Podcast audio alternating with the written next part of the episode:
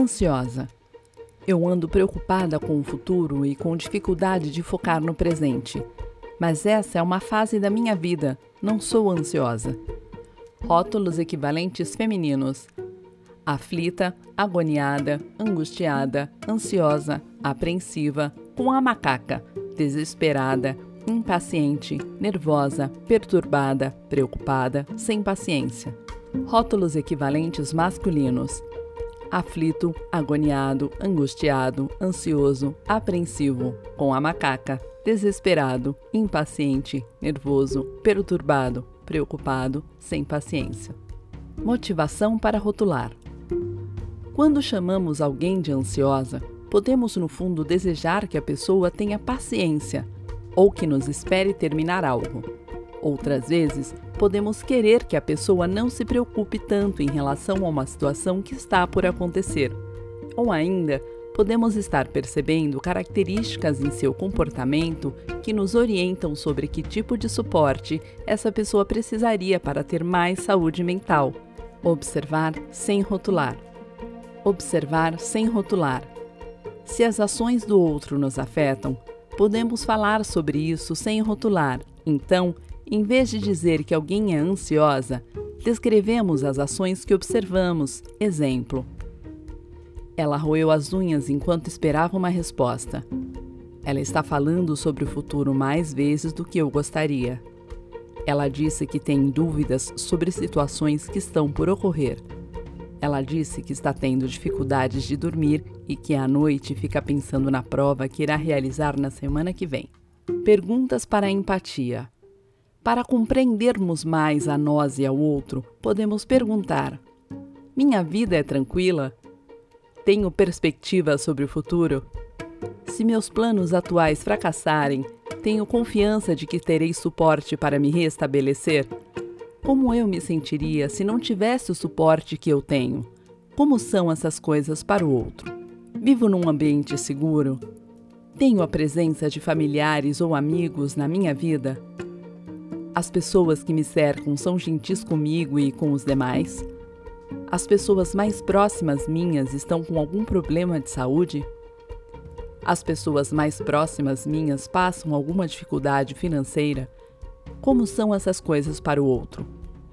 Que acontecimentos importantes o outro gostaria de prever, mas não consegue? Entendo como esse acontecimento contribuiria para a sua felicidade? Entendo como esse acontecimento pode ameaçá-la? Respeito a experiência interna do outro.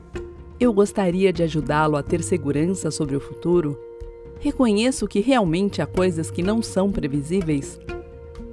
Aceito minhas limitações em não conseguir garantir que a outra pessoa estará bem?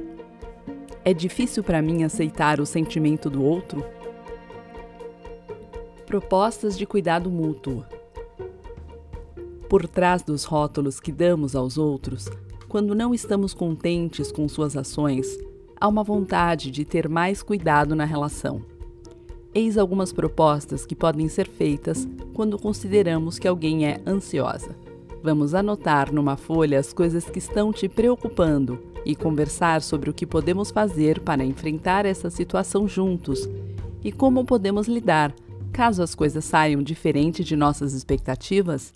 Você está disposta a fazer um exercício de meditação comigo para tentarmos olhar para nossos sentimentos e acolhê-los com mais calma?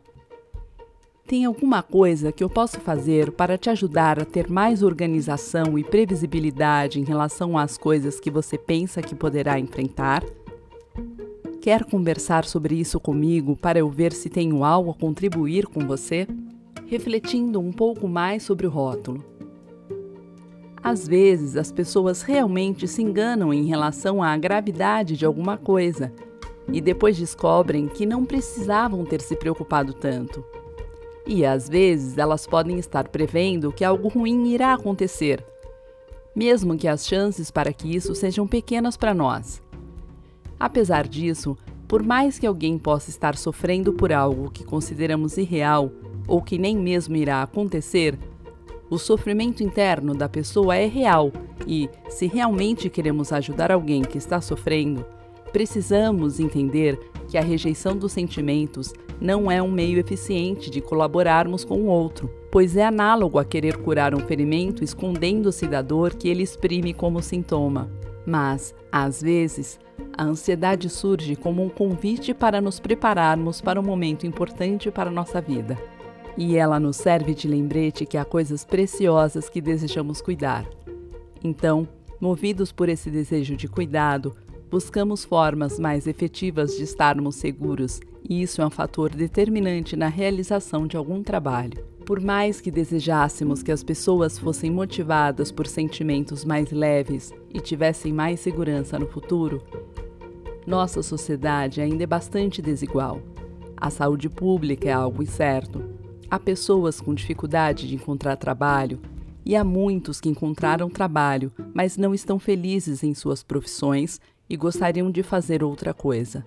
Então, pode ser difícil para nós vermos uma pessoa querida incerta de que será feliz no futuro.